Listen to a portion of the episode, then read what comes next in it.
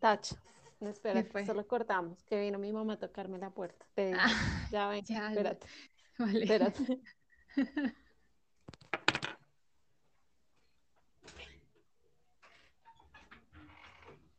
Estoy tomándome aquí una cerveza mientras Lorena va a prepararle el tinto a la mamá. Así es la vida del, del podcaster que, que hace esos episodios en casa.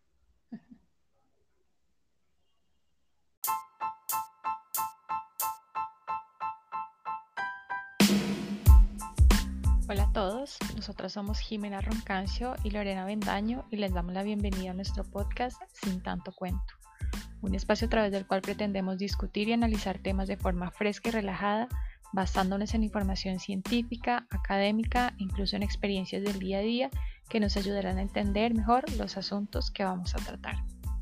Bienvenidos.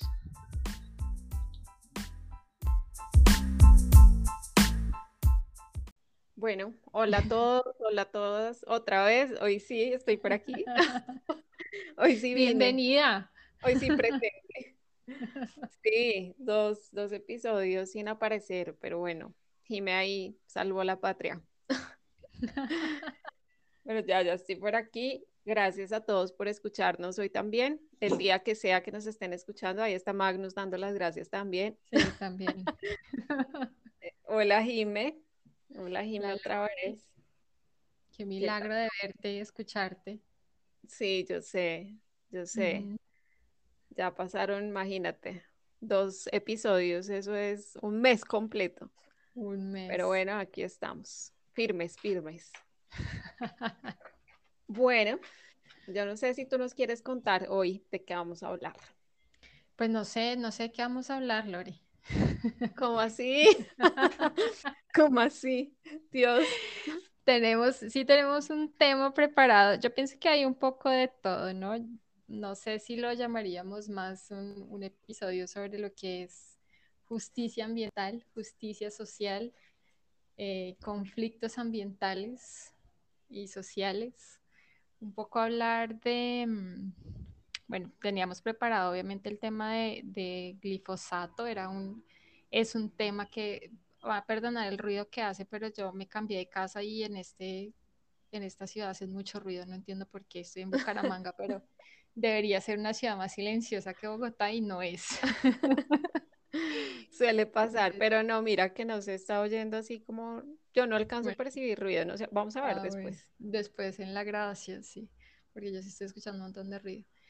Y les decía que eso, que estábamos, digamos que antes de que comenzara todo este caos, que es el, ahí sí van a escuchar la ambulancia, que es el, el paro, eh, que ha sido el paro nacional, ¿no? El que hemos vivido durante unas semanas, ya nueve días, pues eh, al día de hoy que estamos nosotras grabando este episodio.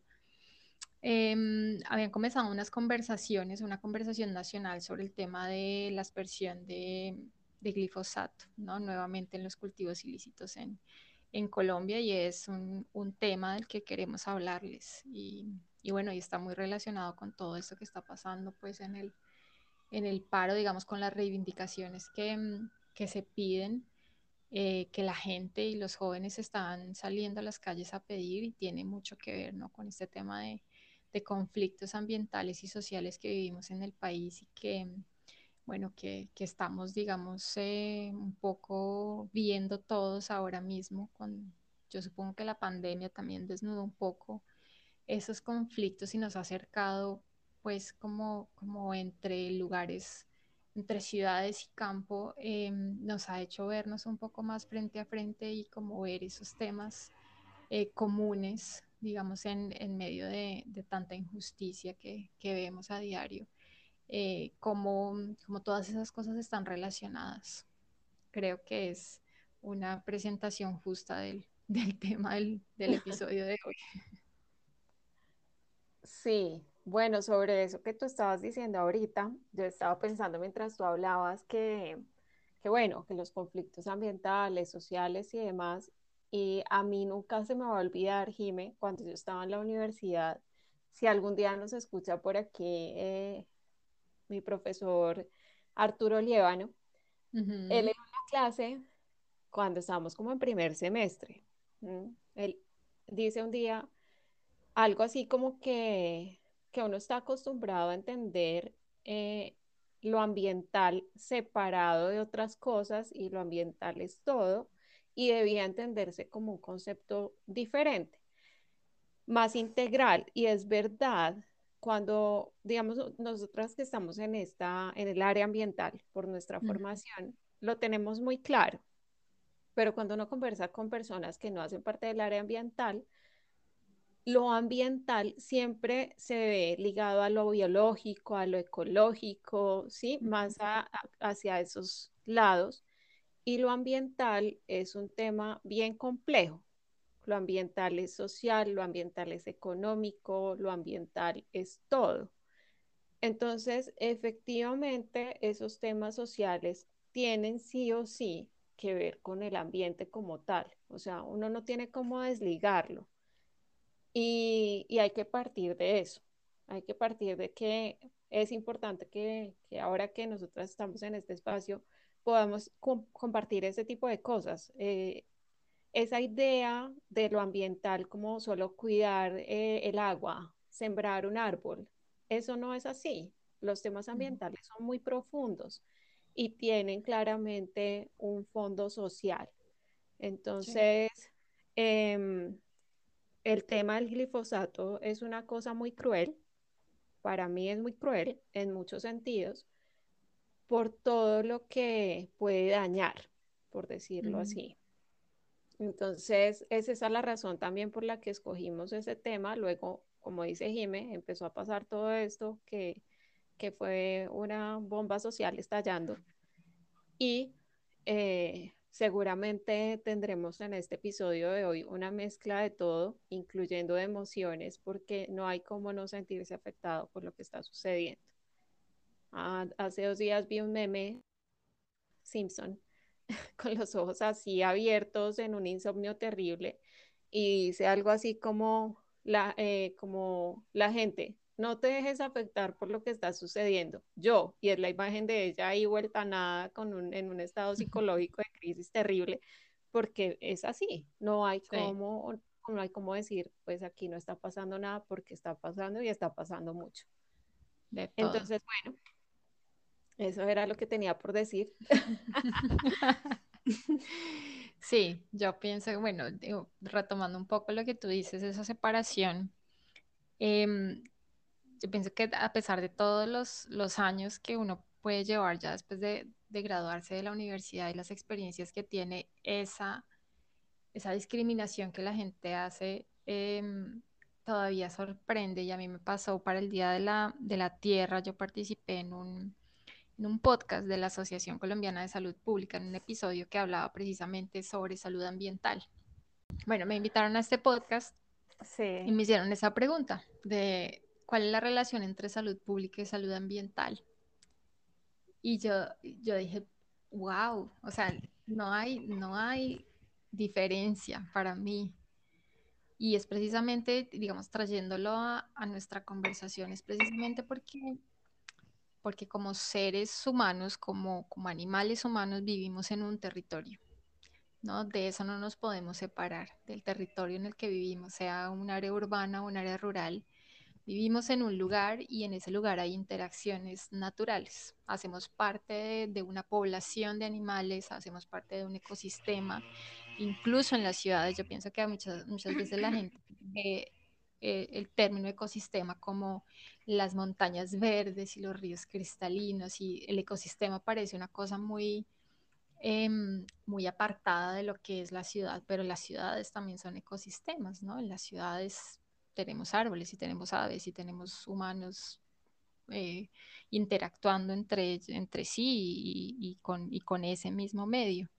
Entonces, un poco para, como para no perder ese, ese hilo de, de por qué eh, es tan difícil separar el ambiente de, lo que hacemos nosotros como humanos es precisamente eso. Aquí estamos, nos desarrollamos, es, habitamos en, nuestros ecosistemas, habitamos como poblaciones en nuestros ecosistemas y por eso todo lo que pasa en esos territorios y cualquier cambio que exista eh, cualquier interacción que nosotros tengamos que afecte de manera, digamos, importante eh, ese, ese territorio y ese ambiente, eh, nos va a afectar a nosotros también, es inevitable, sea que nos afecte, no sé, servicios ecosistémicos, en la cantidad de agua que podemos consumir o la cantidad de comida que se puede producir o la cantidad de comida que llegue a la ciudad para poder comer. Todas esas cosas que, nos afectan, que afectan a los ecosistemas, nos van a afectar a nosotros, sin lugar a dudas. ¿no? Entonces, digamos que hacer esa diferenciación, em, pues no tiene mucho sentido en ese, digamos, en ese orden de ideas. Sí, eso que tú dices ahí es muy interesante, Jime, y es muy importante también hacer la invitación a la gente a que se piensen de una forma diferente en el mundo, ¿sí? Hay, hay un autor, hay un señor, un pensador eh, muy, que a mí, a mí su idea me parece muy, muy clara y muy cierta y muy importante y necesaria para todos y es Capra y este señor habla del pensamiento sistémico. Y cuando habla de pensamiento sistémico, lo que quiere decir él es que todo lo que, todo lo que él dice se sustenta en la conexión, en la totalidad y en la relación de todo, ¿sí? Es, no hay como tú desligarte de nada, de nada, absolutamente nada, porque es que cada acción que tú tengas va a tener una consecuencia, es que desde, y es muy cierto y es muy lógico, lo que pasa es que uno no se, no se detiene a pensarlo, pero desde el hecho de respirar.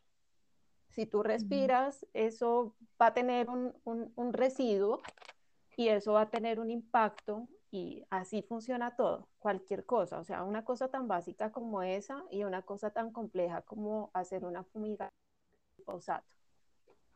Entonces, eso es muy importante entenderlo porque no se trata de que porque yo no esté en un área rural, a mí no me va a afectar lo que va a pasar. Hola, hola. Esta es la Jimé del, futuro, aquí escuchando el, el, episodio para la edición. Eh, yo pienso que aquí es importante aclarar una cosa eh, que tal vez en ese momento en el que grabamos el episodio no, pues no vimos, no escuchamos y es que lo que Lorena está diciendo no es la negación de que quien está en el campo va a sufrir efectos mayores, sino es la reflexión sobre cómo la aspersión de glifosato es una acción que tiene efectos proximales y directos en el campo, pero que también tiene efectos distales e indirectos en la ciudad. Y por eso es un conflicto ambiental y social que debe ser de conversación nacional y que es de envergadura nacional. Entonces sigamos escuchando a Lore. Hola, hola, hola. Em, esta también es la Lorena del futuro, escuchando el episodio para editarlo. Como dice Jime, en ese momento no lo aclaramos, pero es esta la oportunidad para hacerlo.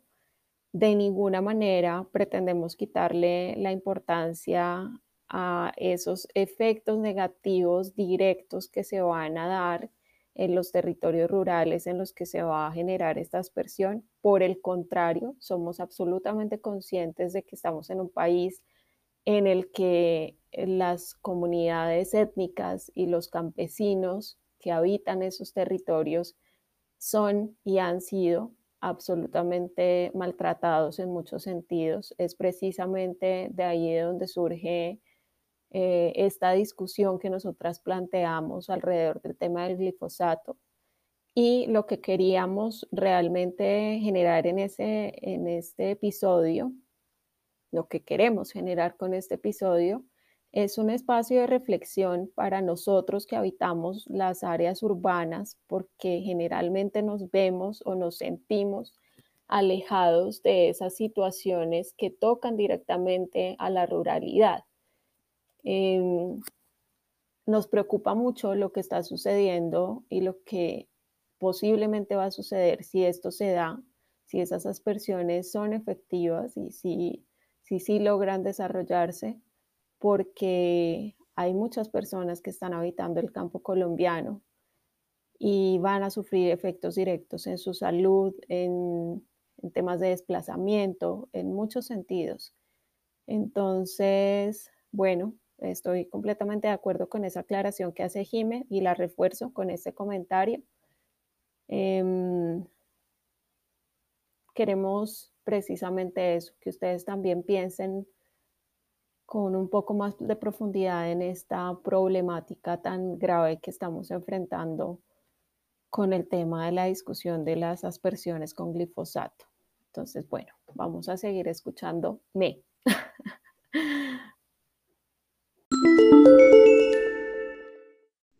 Esto es una cosa que nos afecta absolutamente a todos, como tú lo dices, eh, todos comemos, todos recibimos alimentos que vienen de algún lugar de este país. Una de las regiones en las que se piensa hacer esto es eh, una región donde se produce papa. Nosotros somos un país andino, nosotros consumimos papa y esa papa va a estar fumigada con glifosato. Entonces, eso es muy importante entenderlo, es muy importante tenerlo en cuenta, porque pues esto es un problema de todos y es un problema del que no se está hablando lo suficiente. Y es la razón también por la que nosotras decidimos hablar hoy sobre eso, porque es una cosa que tienen que conocer y es algo de lo que hay que enterarse. Entonces, bueno, eso yo creo que podemos empezar entonces a hablar de lo que es el glifosato, porque es algo que escuchamos mucho, pero seguramente no todo el mundo tiene claro qué es.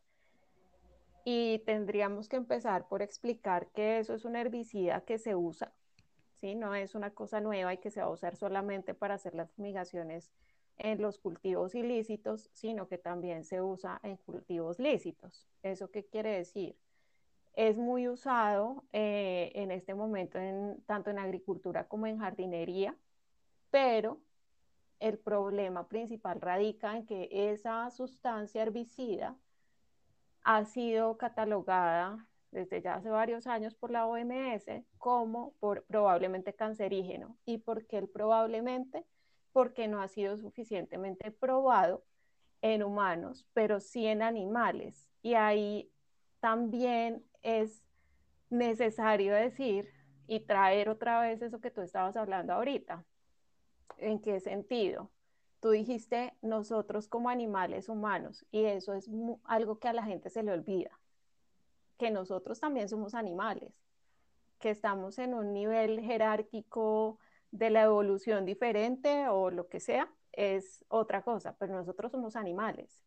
Por eso es que muchas cosas, desafortunadamente, porque eso tampoco debería pasar, por eso es que muchos productos se prueban en animales antes de usarse en humanos. Las cremas, el maquillaje, una cantidad de cosas, el champú, eso también en algún día de pronto sería buena idea hablar sobre eso, ya que estuvo por ahí, eh, se viralizó el, el, el, el video del conejito vuelto nada por esas prácticas terribles. Pero a lo que voy es a eso, que uno debe entender que ese probablemente cancerígeno solamente tiene el probablemente por esa condición, porque no ha sido muy estudiado en humanos, pero ya ha sido comprobado que sí es cancerígeno en animales. Eso quiere decir que es cancerígeno en humanos, solamente que no se reconoce del todo porque no hay suficientes estudios que lo comprueben. Entonces, yo pienso que es importante también eh, un poco hablar ¿Por qué no hay suficientes estudios, ¿no? Es un, es un herbicida que es muy polémico, eh, pero además es un herbicida que se usa mucho en muchos lugares del mundo. Digamos que ahora ha sido prohibido en, más lugares. Eh, la condición de Colombia es particular porque, es, porque se da un uso para cultivos ilícitos y bueno, digamos que ha sido aprobado y es aprobado por el INVIMA para, para su uso precisamente por eso, ¿no? Debe ser legalmente posible usarlo en el país para que el gobierno pueda usarlo para, para eh, los cultivos ilícitos, para matar cultivos ilícitos y por eso también se puede usar como herbicida para cultivos lícitos. Yo participé en un proyecto de investigación cuando estaba en Brasil, porque en Brasil este tema de los, de los agroquímicos es un tema que se investiga muchísimo precisamente porque porque se usan mucho. ¿no? Brasil es uno de los países del mundo que más usa agroquímicos para el agronegocio. Y también se investiga entonces mucho, pues digamos, hay una oposición grande, eh, tanto política como científica, al uso precisamente de tantos agroquímicos, ¿no? no deberíamos usar tantos químicos para producir comida. Estando allá, entonces hicimos un, eh, todavía está en, la web, se llama el Ariadne, que es un sistema de información em, de cómo se comportan los agroquímicos en el ambiente. Y conseguir eh, informaciones públicas o publicadas, publicaciones científicas sobre el glifosato es muy difícil.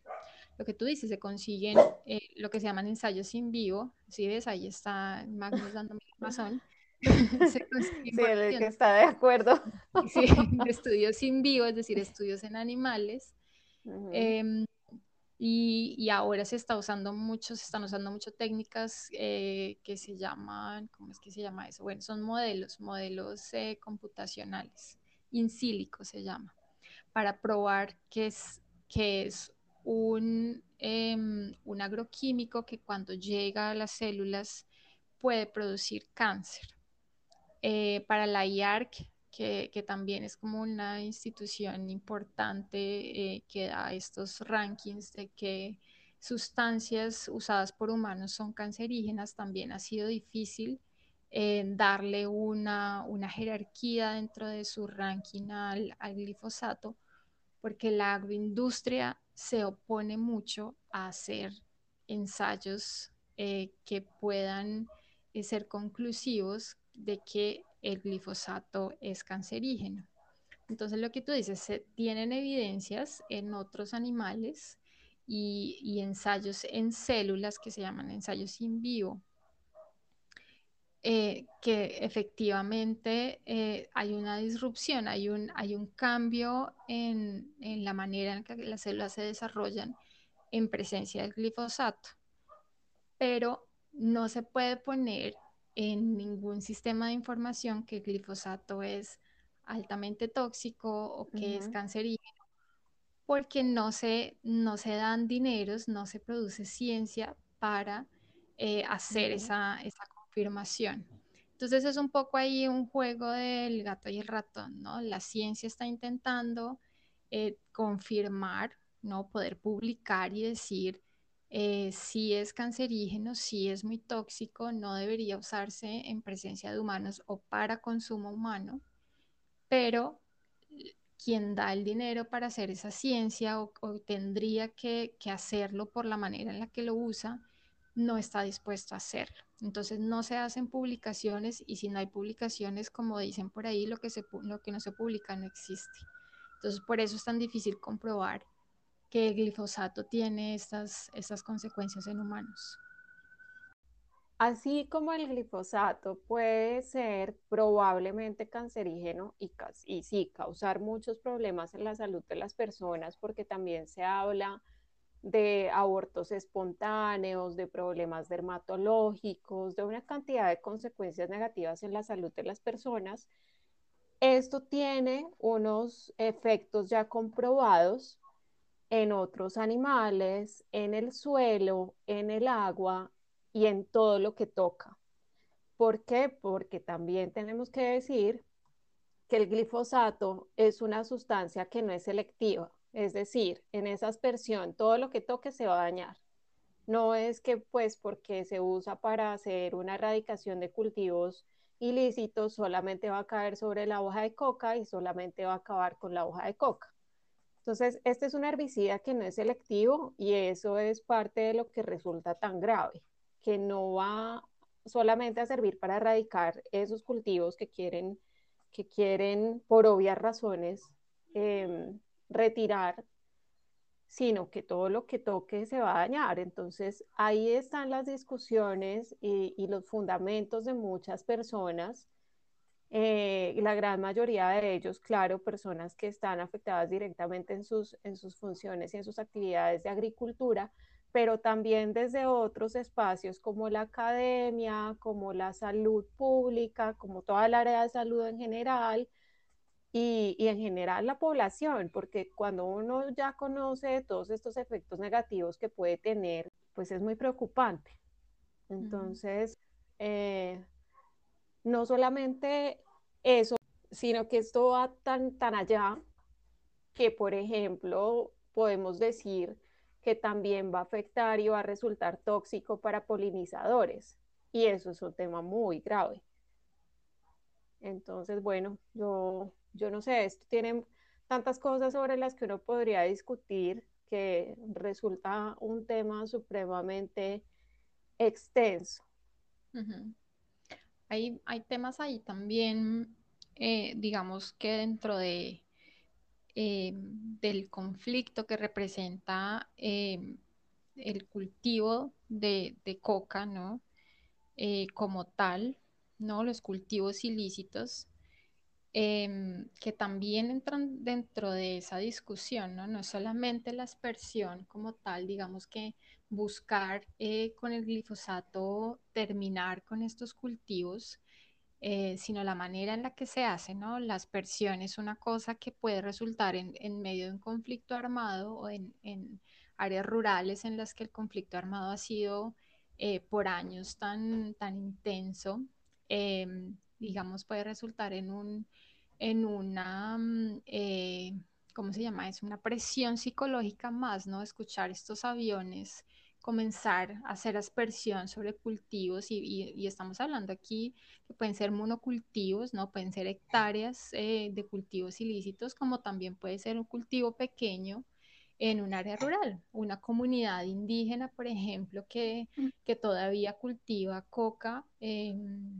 pues de, manera tradicional por sus, por sus costumbres culturales y sus arraigos culturales, lo hacen. Y de hecho, la, una, una asociación de cultivadores de coca, que ahora no me voy a acordar la, la sigla, eh, ellos luchan precisamente porque se, se, respete ese derecho que ellos tienen a cultivar coca por su, por su tradición cultural, con lo que significa la coca para ellos em, y cómo eh, esta, como esta agresión que sienten por las, mm, por las aspersiones que se hacen, ¿no? Además, porque la aspersión, hemos visto que ese ha sido un tema también polémico, ¿no? ¿Qué significa hacer aspersión? Entonces, sí, los aviones deben pasar a cierta altura, eh, para eso se tienen manuales también, eso no se hace mm, no debería hacerse así como así. Obviamente que no tenemos pruebas de que, de que las aspersiones se hacen como deberían hacerse, tienen eh, cierta altura a la que deben eh, ser asperjados las,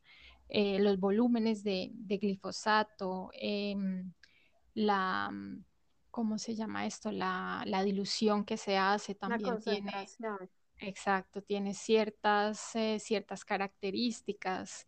Eh, porque lo que se busca es que precisamente dentro de esa aspersión eh, el viento no mueva tanto em, las gotículas que van cayendo y entonces haya daño precisamente en otras matrices ambientales, que era lo que tú estabas hablando ahora, ¿no? Que entonces no comience a caer sobre ríos, no caiga sobre casas, sobre personas. Pero pues eso es una cosa muy difícil de controlar. Los vientos son los vientos y estarán ahí. Eh, a la hora en la que se haga la aspersión. Y se sabe además que, que muchas personas han recibido eh, la aspersión directamente sobre sus cuerpos y tienen una cantidad de lesiones en piel, pero además también hay intoxicaciones. Eh, si ustedes entran al CISPRO, que es el, el sistema de información de salud del Ministerio de Salud, van a ver que se hacen eh, se hacen conteos de la cantidad de personas que sufren intoxicación eh, por agroquímicos, porque no, pues no obviamente que no solamente pasa con el glifosato, pero es una de las consecuencias naturales de hacer aspersión con cualquier agroquímico. Claro, y aunque pasa con otras sustancias, porque por supuesto que hay una y mil sustancias en, en eh, por ejemplo, en la agricultura, lo que tú decías ahora que sucede en Brasil, efectivamente allá eh, es muy estudiado porque sí hay muchos agrotóxicos permitidos en la agricultura y aquí tampoco estamos muy bien en ese sentido. Nosotros consumimos una gran cantidad de agrotóxicos en nuestros alimentos porque la mayoría de las personas, por diferentes razones, eh, han, han, recurrido al uso de agrotóxicos para poder tener sus cultivos eh, sanos, eh, usan fertilizantes, que también hay unas propuestas diferentes frente a eso. Algún día hablaremos también de, de lo que es la agroecología, la permacultura y otras prácticas, eh, digamos que más, mm, digamos que mejor hechas en cuanto a la producción de alimentos. Pero el tema ahora con el glifosato es que a pesar de que hay otras sustancias, esta, no, no sabemos si realmente es necesario hacer esto. Sí, es una cosa compleja y es un tema sobre el que se discute por eso mismo, porque en otras épocas en Colombia esto ya se hizo y es muy cuestionado si se debe volver a hacer porque no tuvo un resultado efectivo. Entonces, los costos en temas ambientales, en temas de salud para las personas y para los ecosistemas en general, son muy altos. Y eso llama mucho la atención porque cuando uno ve la información que hay en diferentes fuentes, muchas veces se habla de lo que cuesta la práctica como tal. Es decir, si esto es eficiente o no económicamente en términos de cuánto cuesta fumigar X número de hectáreas y cuál es la efectividad que eso va a tener. Entonces, por ejemplo, hay, hay situaciones en las que se ha hablado que para para erradicar una, una hectárea se fumigan 30. ¿Sí? De fumigar 30 obtengo yo finalmente la erradicación de una. Eso es muy discutido, pero, pero el punto es ese. O sea, no solamente estamos hablando de cuánto cuesta, por ejemplo, en términos económicos, porque tú puedes encontrar información de que cuesta 4 eh, millones eh, hacer la aspersión terrestre y cuesta 3 hacer hacer la, la erradicación de cultivos con grupos móviles o con la fuerza pública va a tener un costo diferente, en fin, esa información está en números y eso está muy bien que lo hagan, pero también hay que tener una consideración frente al y los costos de recuperación que puede generar esto, porque eso no se está evaluando. En, en, en otra época se planteaba un plan de manejo ambiental desde, desde, digamos, las entidades que, tendrían la función de hacer esta aspersión para poder manejar los posibles impactos que se generarían. Pero eso es muy complejo. Vemos que uno que anda en este tema, en estos temas ambientales, sabe que eso no es así de fácil, que uno puede, cuando ejecuta cualquier proyecto, plantear unas medidas ambientales para manejarlo. ¿sí? Esa sería como la forma más simple de, explicarlo para quien no, quien no está metido en esto. Uno dice, para poder corregir esto, que se, que se, este impacto que se generó, no sé, la contaminación del agua, entonces vamos a hacer estas actividades o vamos a ejecutar estas acciones para resolverlo en tal tiempo. ¿sí? Esto nos va a costar tanto tiempo y nos va a costar tanto dinero porque tenemos que hacer una recuperación de ese recurso esto es una cosa brutal, porque los impactos negativos que se van a generar con la aspersión por glifosato son muchos.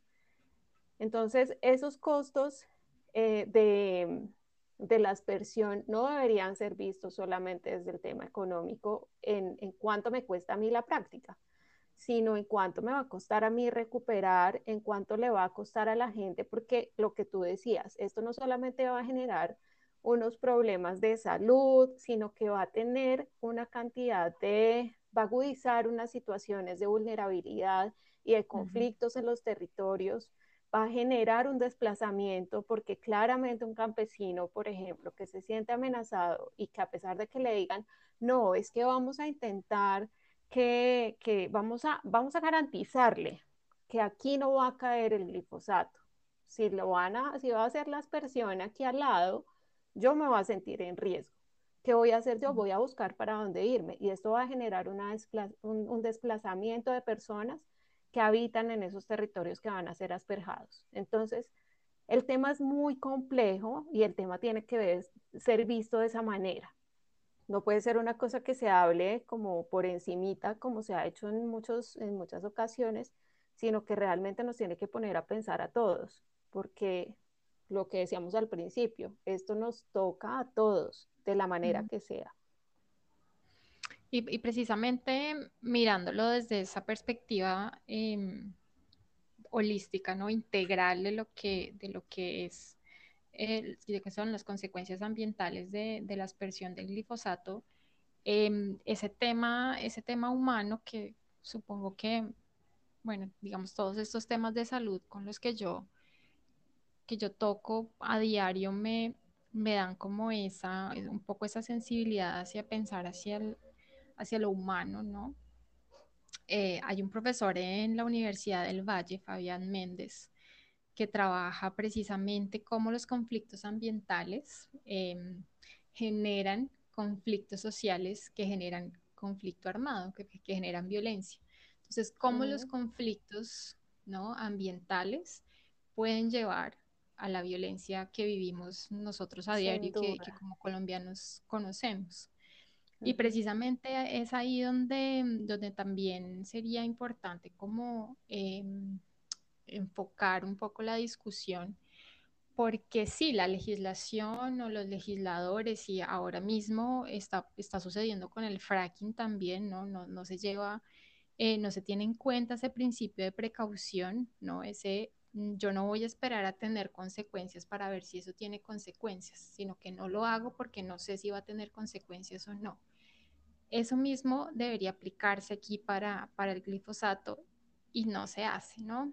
Primero, primero porque no eh, están, se pueden escudar precisamente que no existen estudios, no existe evidencia de que, de que sea em, carcinogénico, eh, pero entonces tampoco se dice, no, pero entonces no lo hagamos así, hagámoslo de otra forma, eh, porque no, pues uno no entiende que qué intereses existen, ¿no? Intereses políticos, intereses económicos, ir ahí con este tema del glifosato y, y que son consecuencia de eso mismo, ¿no? Entonces, eh, la discusión eh, ambiental es importante eh, y digamos que, que, nos toca a nosotras como, como parte de, de ese grupo de personas que, que hablan desde lo ambiental, pero la discusión social es la que también es muy importante y que no podemos abandonar, ¿no? En,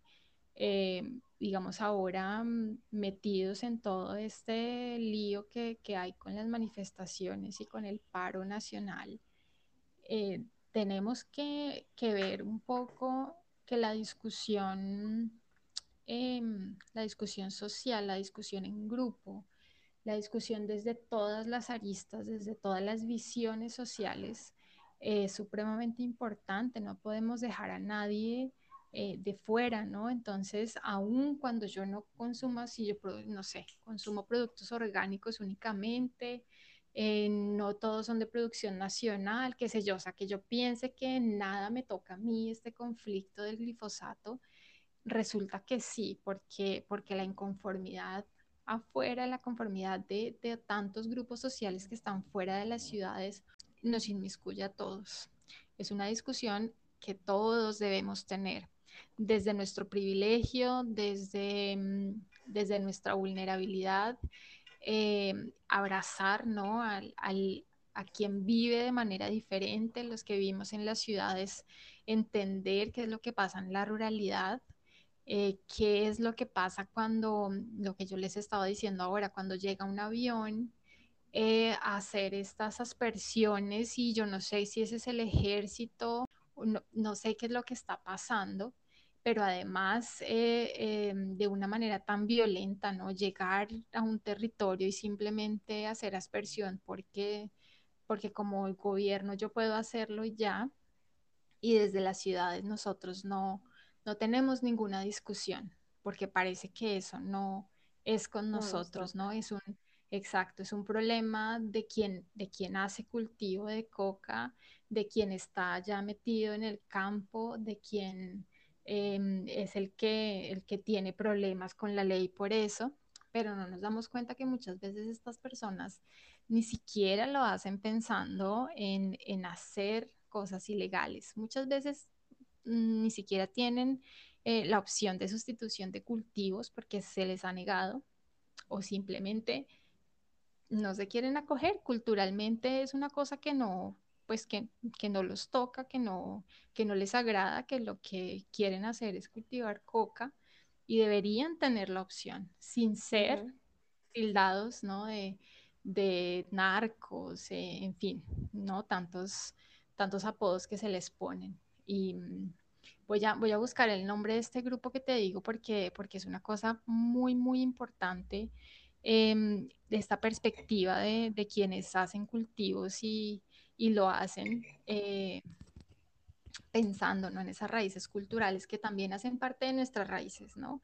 Eh, eh, claro. cuando, cuando, yo iba a Navidad, llegaba de, de Brasil y, y, venía a pasar la Navidad aquí en Colombia, mis compañeras del doctorado siempre me pedían que llevara té de coca, porque les parecía la cosa más graciosa que nosotros pudiéramos entrar aquí a un centro comercial, a una tienda y, y comprar hojas de coca para hacer té. Que además yo, tiene una cantidad de beneficios, ¿no? Sí, y es rico, es, es rico además. Pero, pero entonces démonos cuenta cómo hace, eso hace parte de nuestra cultura uh -huh. como colombianos, ¿no? Y, y muchas sí. veces ni siquiera entendemos así. Sí, y eso, y eso que tú dices es cierto y es importante también hablar de esos estigmas que hay, ¿no? O sea, eh, la coca, la coca más allá de ser la base de un producto tan terrible como es la cocaína y bueno, otro tipo de, de drogas, eh, es una planta que tradicionalmente a nosotros como tú dices, con muchos buenos propósitos, pero sí, desafortunadamente es una planta que, que, hace mucho daño cuando es procesada para otros fines. Y, y el tema con la, con la erradicación de los cultivos, pienso yo, es una, es una conversación que yo tuve con una persona hace un tiempo y me decía, entonces, ¿tú crees que la solución es la erradicación manual que hacen las fuerzas militares? Y yo le decía, no, tampoco porque es que eso también violenta la integridad de una persona que más allá de, o sea, es una persona que tiene que cumplir una función por su trabajo, exponiéndose a pisar una mina, a, a ser mutilado, a morir, porque hay unas cifras también preocupantes frente a eso. Uh -huh. y, y, esa no es la solución. No es la solución la aspersión con glifosato, tampoco es la, la erradicación manual que hacen las fuerzas militares, porque de las dos formas se violenta la integridad de las personas. Lo que sí hay que hacer es un esfuerzo diferente frente a esas opciones que debe tener el Programa Nacional de Sustitución de Cultivos de Uso Ilícito para poder dar alternativas, que era lo que tú decías. ¿Y cuáles son esas alternativas? Hay muchas propuestas frente al tema y lo malo ahí y lo, y lo complicado es que se consideran muy, muy costosas ¿no? Y volvemos a lo que yo decía hace un momento. Entonces, costoso es solamente la práctica, o sea, viene siendo muy económico eh, fumigar, pero ¿cuáles son los costos adicionales que eso va a tener? Entonces, si nosotros ponemos en la balanza las cosas, ¿será que sí son tan caras esas otras opciones? Ya se han propuesto, por ejemplo, cosas como, como introducir una especie de mariposa que es muy buena enemiga de la hoja de coca. Existe la necesidad de hacer una reforma rural integral, de generar proyectos productivos, de hacer a estas personas que están, que están recurriendo a estos cultivos, eh, transitar hacia una economía más, hacia una economía lícita. Hay, hay muchas formas de manejar este tema. Y ya nos dimos cuenta, porque esto ya se hizo antes, que la aspersión con glifosato no fue efectiva. Entonces, eso es lo que llama mucho la atención. ¿Para qué vamos nosotros a generar una cantidad de daños en tantos espacios, a tantos eh, organismos al mismo tiempo, a tantos recursos, si ya vimos que esto es un, una solución temporal? Esto no va a solucionar un fondo social que hay alrededor de los cultivos ilícitos. Las personas que recurren a esto como una práctica ilícita lo hacen porque es una alternativa. Entonces, hay que darles más alternativas. Y yo creo que eso es importante, eh, ponerlo sobre la mesa y que se discuta, porque simplemente se está, creo yo, generando esta solución temporal como una imposición y como una forma de mostrar resultados inmediatos, pero no como una forma de tener un resultado efectivo. Pues precisamente por eso ya, ya vi el nombre de la, de la asociación, es la COCAM. Ellos piden em, que se haga una sustitución concertada, ¿no? Porque no todos son cultivadores, pues no, no todos tienen monocultivos, o ellos cultivan no solamente coca o marihuana o amapola, sino otras, otras cosas, yuca brava y bueno, otros, otros cultivos que tienen. Y sus familias, ellos están conscientes de que em, eh, sus prácticas, digamos, ancestrales pueden llevar a prácticas ilegales, ¿no? En, muchos, en muchos territorios, como el Catatumbo, pero también que, em, que muchas de esas prácticas eh, no tienen por qué ser ilegales y que ellos pueden seguir seguir cultivando la coca, la amapola y la marihuana desde su ancestralidad y tener además cultivos eh, sustitutos que les ayuden en la comercialización y, para la misma alimentación, ¿no? Como, como autosostenibilidad. Por supuesto. Por supuesto, eso, eso tiene que ser respetado, porque es que son las tradiciones y es la cultura y es la ancestralidad de unos grupos que no se puede ignorar. Eso también hay que tenerlo en cuenta y es lo que tú dices, o sea, no es simplemente decir esta planta no nos sirve más y vamos a acabar con todo eso, porque eso también lleva a pasar por encima de todos esos derechos.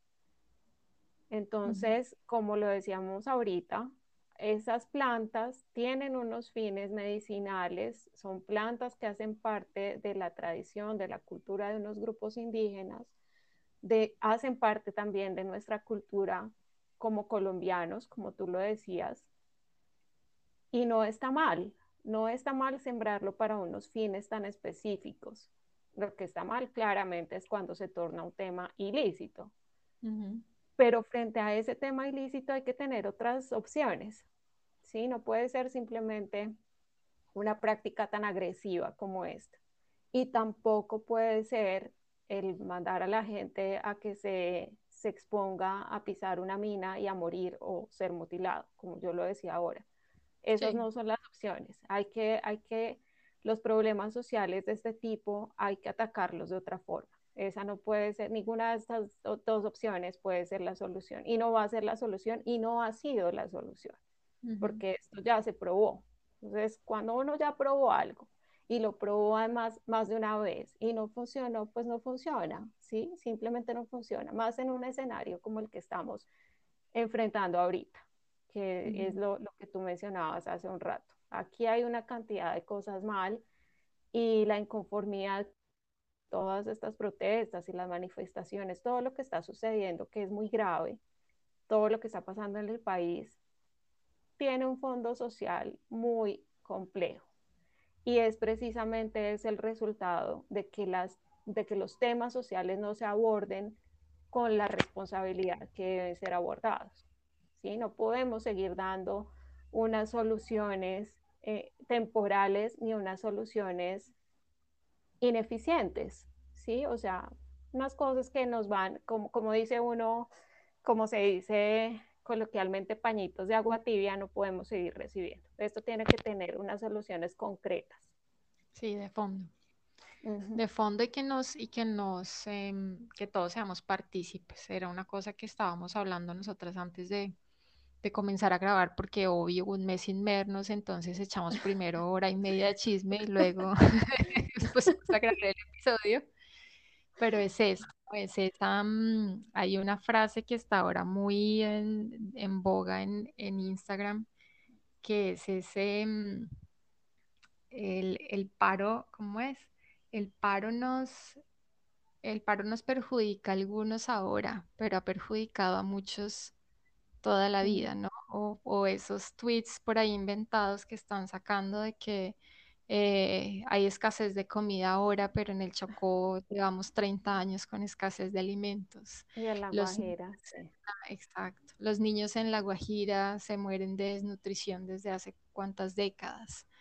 Entonces es un tema, digamos que el glifosato eh, entra dentro de esa gama de esos conflictos sociales y ambientales que, mm, eh, que tienen que ser dialogados, eh, que tenemos que dialogar como país. Es eso, ¿no? Es un poco la invitación también que queríamos hacer con este, con este episodio, que, que es una discusión tan importante y, y, sí, yo me he dado cuenta que esa es mi muletilla, decir que todo es muy importante, pero todo es muy importante. La mía también. pero todo es importante. Sí, todo es importante, pero esto es muy importante, no mentiras. El, el glifosato, esta discusión, tienen que entrar en, en, en la discusión nacional también. Em, y, esa es la invitación que, que, queremos hacer con este episodio, ¿no? Que, que estos temas también entren ahí, que seamos capaces de, eh, de dirimir nuestras diferencias eh, sin entrar en conflicto, eh, porque todos somos parte, todos hacemos parte de esta sociedad, todos somos parte de, de, esta Colombia que queremos construir, que a veces es tan difícil, que nos duele tanto, porque yo pienso que ser colombiano tiene esa particularidad, ¿no? Esa, esa esa heridita en el corazón que no se cierra porque, porque este es un país de unos contrastes culturales y unas bellezas, eh, em, digamos, en ese aspecto que lo hacen a uno sentirse muy orgulloso de hacer parte y de ser eh, colombiano, pero, pero estas diferencias sociales y esta falta de, em, como de voluntad para, para ponerme en los zapatos del otro, para sentir compasión, para em, entrar en diálogo y, sentir al otro como parte también de la sociedad. Es una cosa que duele mucho. No, Jimé, eso que tú dices creo que es eh, una cosa que que las dos estábamos discutiendo también hace un rato, pues hablando sobre eso, no discutir de pelear, sino más bien sobre lo que estábamos conversando. Y es eso, es hacerle la invitación a, a la gente también, a las personas que nos escuchan, no sé cómo, cómo decirlo, mm, es muy, es muy importante, también es mi palabra favorita en este podcast. Sí, es importante, claro que es importante que la gente se manifieste, que las personas nos manifestemos. Mira, es, además es imposible, a mí me parece muy particular y me llama mucho la atención cuando la gente dice, pero es que, ¿por qué tienen que manifestar? ¿Por qué tienen que haber manifestaciones? Mira, si tú no estás, cuando tú tienes una pareja, si tú no estás de acuerdo, tú no vas a decir, bueno, sí, no, tú dices, mira, no me parece es una cosa normal, ¿sí? Manifestar que uno está inconforme con algo es algo normal y es necesario, porque si no, pues qué sentido tendría. Y eso hay que tenerlo claro. Y por otra parte, de acuerdo contigo cuando dices que estos temas hay que tratarlos porque es necesario hablar de ellos y es necesario además tomarse el tiempo para entenderlos, porque muchas veces simplemente asumimos la actitud de, pues, eso, lo que hemos dicho durante todo este episodio. Pues no me importa porque finalmente, pues, la gente que está allá en Nariño o la gente que está en el Chocó, la gente que está en La Guajira o en cualquier territorio de este país, pues está lejos de donde yo estoy porque es que yo estoy en el interior. Entonces, como, pues, a mí qué me importa. Y no, no es así porque todo nos toca. En algún momento nos va a tocar. Entonces, por ahora, pues no, no, sabemos si cuando escuchen este episodio todavía la situación va a estar em, tan crítica como, como está hoy. Pero por ahora paciencia, hay que entender que este caos no es otra cosa que el resultado de, de muchas situaciones que se han venido presentando durante mucho tiempo. Eh, tenemos cifras muy preocupantes en, en términos de pobreza, eh, nuestro nivel de, de, acceso a la educación es muy bajo, nuestra salud tampoco está bien. Hay muchas cosas que hay que poner en orden y que son necesarias, hay que, hay que mejorarlas. Entonces, bueno, hay que ser un poco sensibles ante, ante esos temas y entender que por más que estemos nosotros muy bien en casa y tengamos todo lo que, lo que queremos y todo lo que, lo que tenemos, hay personas que también merecen tenerlo. Esto tiene que mejorar. Y, y bueno, vamos a, a, de pronto darle continuidad a esto para seguir entendiendo un poco más acerca de lo que es el glifosato y lo que eh, esperamos que no suceda porque realmente tiene impactos muy negativos. Entonces, bueno, eso era lo que tenía que decir, creo. Por ahora, paciencia, ánimo y, que todo mejore para todos y para todas. Así es, que si van a salir a, marchar, si todavía están, estamos en ese, con esa voluntad de aquí al jueves que, que pongamos esto al aire, se cuiden mucho, que salgan en grupos, que estén muy pendientes. Yo sé que suena cruel, pero eh, teléfonos de mm, organizaciones de derechos humanos a mano, celular bien cargadito y firmen muchas cosas porque, porque uno nunca sabe lo que pueda suceder. Veía yo por ahí un, un meme, así como para cerrar, que decía, ni todo el que se está manifestando es vándalo, ni todo el que tiene uniforme es asesino. Entonces, no podemos generalizar y lo importante es que todos nos reconozcamos como, como colombianos y como colombianos que queremos lo mejor para nuestro país. Así es. Bueno, nos vemos en 15 días. Sin tanto cuento ya, Jimena, porque aquí hablamos mucha, mucha. Nos vemos. Gracias a todos por escucharnos y saludos para todos los que nos escuchan. Abrazos. Chao.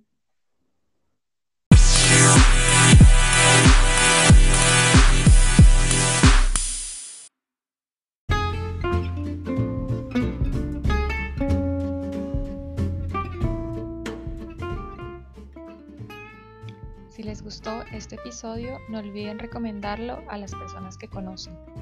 Síganos en Instagram en arroba sin tanto cuento col y recuerden que pueden enviar sus comentarios y proponer nuevos temas en el correo sin tanto cuento col arroba gmail.com. Nos vemos en el próximo.